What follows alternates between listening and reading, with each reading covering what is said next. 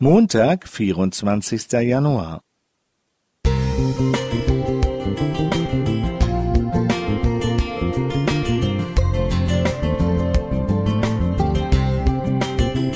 Ein kleiner Lichtblick für den Tag.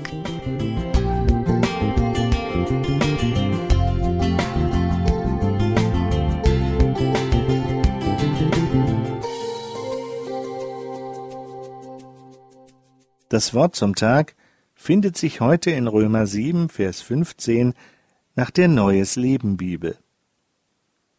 Ich begreife mich selbst nicht, denn ich möchte von ganzem Herzen tun, was gut ist, und tue es doch nicht.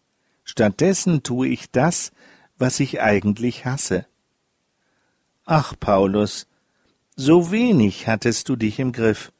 Bei all den Erfahrungen, die du mit Gott gemacht hast, bei all deinen Leistungen für die noch junge Christenheit und bei all deiner Hingabe an den Fortschritt des Evangeliums, ich fasse es nicht.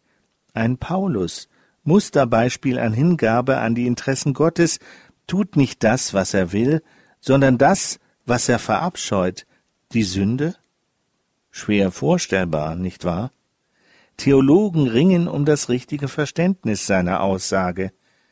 Ist sie autobiografisch zu verstehen? Und wenn nicht, meint er den bekehrten oder den unbekehrten Menschen? Für mich ist die Sache klar. In diesem umstrittenen Abschnitt ist sehr wohl vom bekehrten Menschen die Rede, denn wenn ich weiterlese, finde ich mich in meiner Annahme bestätigt. Da heißt es, ich liebe Gottes Gesetz von ganzem Herzen, doch in mir wirkt ein anderes Gesetz, das gegen meine Vernunft kämpft. Dieses Gesetz gewinnt die Oberhand und macht mich zum Sklaven der Sünde, die immer noch bei mir ist. So die Verse 22 und 23.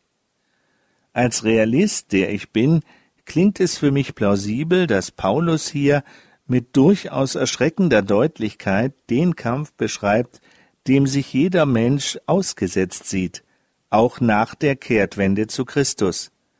Diese Diskrepanz zwischen dem, was ich eigentlich will, und dem, was mir meine sündige Natur vorschreiben möchte, ist eine Herausforderung, der ich auch als Christ oft erliege. Der Apostel stellt sich hier auf eine Stufe mit all jenen, die den Kampf mit der Sünde aufgenommen haben und bei selbstkritischer Prüfung feststellen müssen, ich habe versagt und versage immer noch. Ich kämpfe mit allen mir verfügbaren Mitteln gegen das Böse, um es gleichzeitig dennoch zu tun. Es wäre grob fahrlässig, dieses Geständnis eines Paulus als Entschuldigung für unsere menschliche Schwäche zu werten.